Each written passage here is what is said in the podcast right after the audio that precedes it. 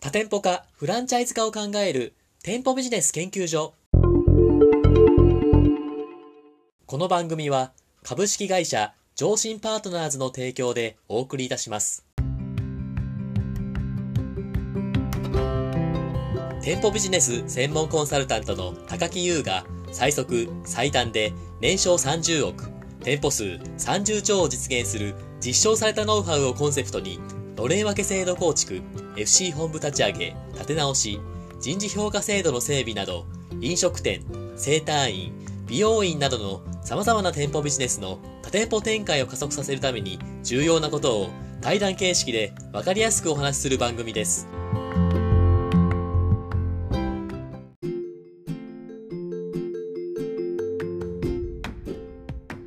こんにちは。パーソナリティの田村陽太です。配信第41回目となりました。本番組のメインパーソナリティをご紹介します。店舗ビジネス専門コンサルタントの高木優さんです。よろしくお願いします。よろしくお願いします。はい、高木さん。はい今日もやっていきましょう。はい、お願いします。はい、本日の質問はこちらとなっております。はい。学習塾を経営しています。これからはい FC 展開を進めていく計画ですが、FC 化を進めると、当社の精神が薄まってしまうことが心配です。注意すべきポイントを教えてください。ということなんですけども、はい。え当社の精神が薄まってしまうっていうのがやっぱあるんですかね心配として。うん、これは、フランチャイズ化を考える経営者が、はい。まあ、絶対気にするポイントですよね。ああ、ああ、あ結構よくある質問なんですか、これは。これはよくある、まあ、心配事ですよね。はあ、はこうやっぱり、こう直営店舗であ、はあ。はい。やっていると、こう社内の人材が店舗を経営するわけじゃないですか。まあ、店舗の運営ですか。はい。なんで、まあ、比較的こう、ね理念や経営方針なんていうのをこう共有しやすいと。はい。で一方でこうフランチャイズ化していくとはい。こう違う経営主体がこうチェーンの中に入ってくるんですよね。ああ、はい、はい。でそうすると当然その本部の経営者と加盟店の経営者で、はい。まあ、考えが違うことってあるわけじゃないですか。ああ、そうですね。はい。でこれ考えが違うと大変でおうこう加盟店の経営者が考えが違うっていうことは、はいそこで雇用している、まあ、その社員とかはい。スタッフ、まあ、ここも違いが出てくるじゃないですか本部と。ああ、そうですね、確かに。ってなってやっぱり本部のこう理念とか方針とかっていうのが、加盟店舗だと全然こう反映されてないみたいなことが、はあはまあ、起きやすいですよね直営に比べるとあ、確かに第三者の方がね、加盟するってことですもんね。そうですねはで直営店舗の場合だと、い。はい。まあ、その雇用関係になるわけですから、はい。まあ、会社は、ね、店舗で変なことし始めたら、まあ、命令してでもうんうん。それは直させることができるじゃないですかああ、そうですね、確かに。なんですけど、加盟店の場合ってね、経営主体が違うんで、はあはまあ、当然、その加盟店の経営者に対して命令はできないですし、えあ、はあはーましてや、その、で、雇用しているスタッフには、もう本部は全く関係ないわけですから、あ、はあはあ。まあ、指導はできても命令はできないわけですよね。難しいですね、そこら辺ね。そう。なんで、やっぱりこの当社の精神が薄まっていくみたいなことを懸念されてますけど、はあはまあ、フランチャイズ化していくと、まあ、そういったことが、やっぱこう一般的には懸念されるあ。ああ。としてはあると。なるほど。でその当社の精神が薄まっていくっていうのは、その本部がその FC のその加盟者に対してのその距離感を詰めれないところがあって、心配されてるみたいな感じですかね。まあそうですね。ああ、なるほど。じゃあそういうところに対してどんな風にしてこう対策していったらいいんですかね。これはでもシンプルなんですけど、はい。結局、その、加盟店が入ってきたときに、はい。その本部とまず加盟店経営者の、やっぱり考えが違うと、うんうん当然その薄まっていくじゃないですか。ああ、はだから、まあその、最もシンプルな方法っていうのは、あはい。そのいろんな方がこう加盟したいってこう来たときに、はまずはその中で、えーちゃんとその来た方々が、はいその本部の理念とか、その経営方針っていうのを、こう共有できる方なのかっていうところをい。うんこううん、見極めていく必要がありますよね。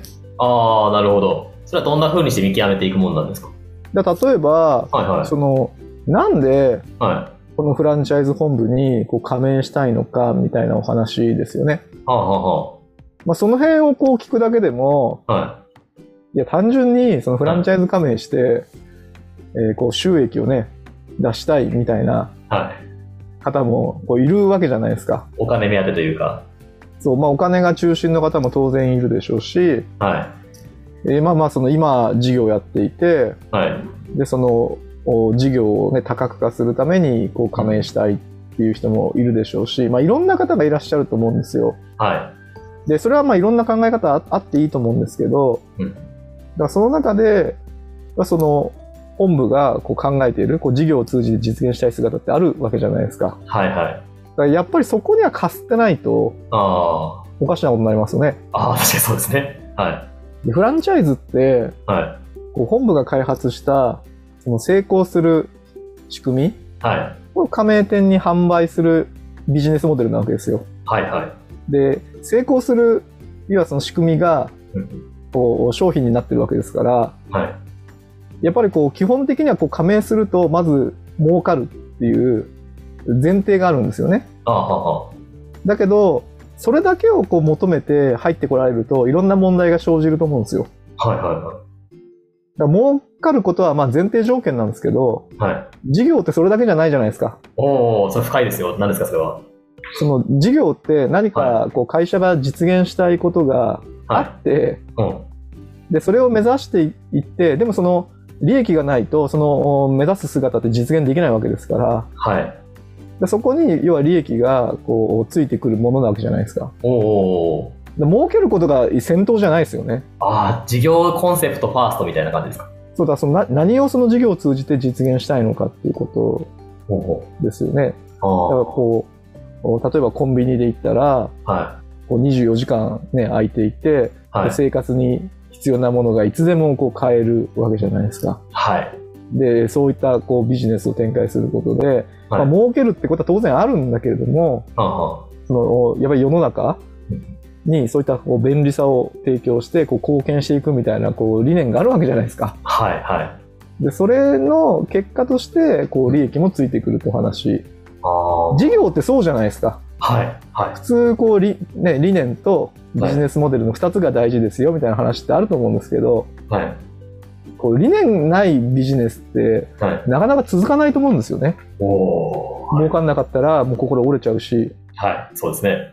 なんですけど、なんかフランチャイズっていうのはその仕組み上、やっぱなんかどうしてもその利益の方に目が行きがちなんですよね。ああ。はいあの成功する仕組みを売ってるから。ああ、そうですね。その本部側としてそういう目線になっちゃうんですね。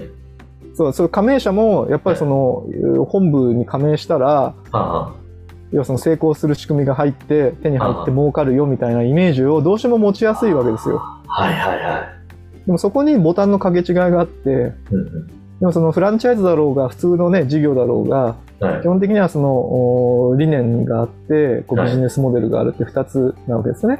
ああ。でフランチャイズ本部はだから当然そのビジネスモデルだけじゃなくて理念もこう売らなきゃいけないわけじゃないですか。ああ。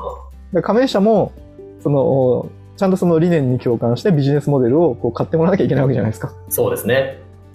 そうだからそこをちゃんとこう認識してはい。で特にですからその理念の部分ですよね。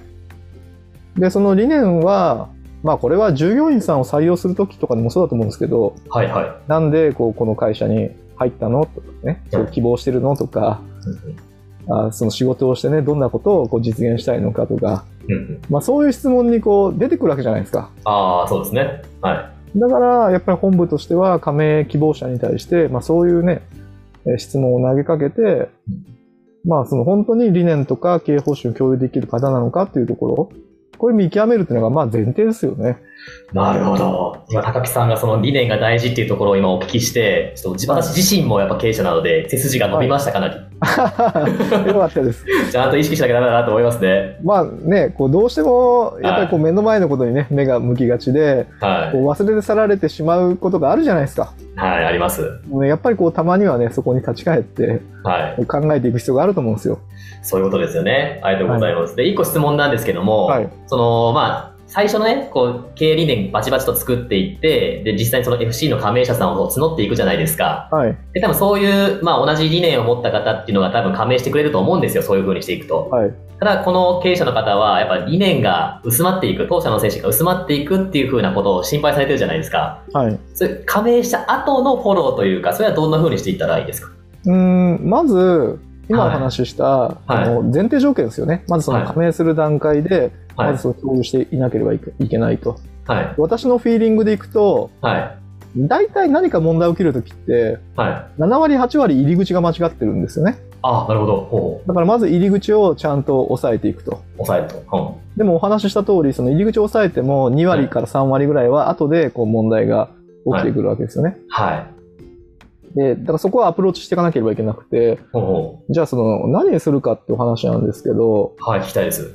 まあこれ難しい問題なんですけど、そはの理念とかこう経営方針があ今の段階でこう共有できてるけど、はい。こう時間の経過とともにそれが共有できなくなっていくと。はで、えーなんでそういうことが起きるのかっていうところをやっぱり考えたらいいかなと思うんですけど、い。はい、教えてください。まあ、私は単純にはその理念や経営方針に対するそのコミュニケーション、い。はい。この、まあ、質と量が不足してるからそういうことになるのかなと思うんですよ。ほう。と言います。それはどういうことですかだから一番最初ってはい。やっぱり、えーうちの会社はこういうのを目指しているとかですね、はい。フランチャイズ本部からしっかりお話をして、はで、だからこれにね、共感できる人だけ加盟希望してくださいとかってお話があるわけじゃないですか。い。はい。だから一番熱い時なわけです よね、そほうこは。ほう。ほうほで、でも加盟したら、うほう。はい。加盟店さんもこう目の前のね、はい事業活動にやっぱりこう一生懸命になりますし、はで、本部は本部で、やっぱりこう最初ほどのこう、なんていうんですか、コミュニケーションの量とかって、いうん。じゃなくなってくると思うんですよ。あ、熱量が下がってくる感じですか熱量も当然下がるでしょうし、はまあ、やっぱ圧倒的に下がるのは、そのコミュニケーションの量ですよね。い。おお。一番最初はやっぱりこう代表者がはい。えー加盟店の方とお話ししたりするわけじゃないですか。はい。だけど、やっぱりそう一回加盟してしまってか後に、その本部の経営者と加盟店の経営者がこう話をする機会がないとかって結構よくあるんですよ。ああ、そうなんですか。あで、そこにこう距離が生まれてしまうと、ーはい。それは扱ったものだってだんだん冷めていくじゃないですか。ほうほうほだから裏を返せば、やっぱりそこのコミュニケーションの、まず量は絶対確保しなきゃいけないですよね。う。ああ、なるほど。だから、例えば月に1回でもいいですし、はい。まあそれが週に1回とかだとね、さらにいいんでしょうけど、はい。何らかの方法で、やっぱりその本部の理念とか経営方針、そういったものをその加盟店の方に届けていくような、やっぱり何か仕組みを用意しておかなきゃいけないですよね。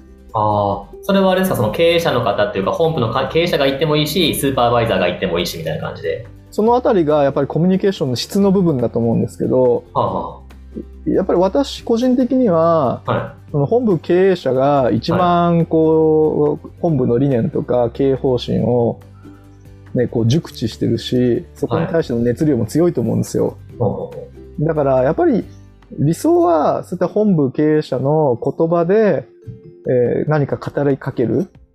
で、これは別に直接語りかけなくてもいいじゃないですう。か。ほうほうほう。はい。例えばこう月に1回ぐらい動画撮って、はそれを加盟店さんへのメッセージとして、い。はい。えーその動画をこう配信していくことでも、はいだいぶ違いは出るでしょうし、はい。はい。だからそういう工夫をしていく必要があるかなと思いますけどね。ああ、なるほど。そこら辺は別にオンタイムじゃなくてもいいけど、まあ、まあ、セミナー動画とかそういうのを配信していって、そこで月1でもいいから、こう、周知していくみたいな感じですか。そうですね。だからそこが本部のやっぱり腕の見せ所だと思うんですけど、はあ、はあはまあ、社長が直接そのね、えー加盟店経営者に語りかける場を作るって、あ、はい。はやっぱり毎月とか難しいと思うんですよ。あ、はあはあ、でもそれが一番効果的じゃないですか。そうですね。例えばそういったものは半期に1回やろうと。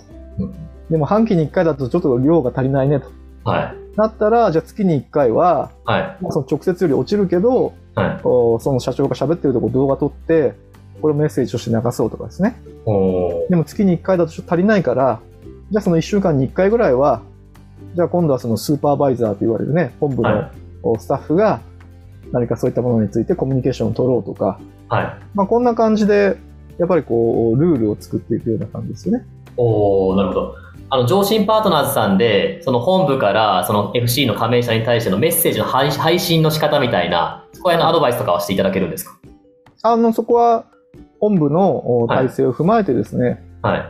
まあ理想的なことがまずあるんですけど、はい。その中でやっぱり全部ね、やりきるって、その会社の状況によって、まあ、できることとできないことがあると思うんで、はい。まあ、そのあたりをその会社のまあ状況に合わせてあのご提案させていただくようなことをしてますね。あ、わかりました。ありがとうございます。えー本日は FC 化を進めるにあたっての当社の精神が薄まっていく際の注意点についてお話しいただきました。本日はありがとうございました。ありがとうございました。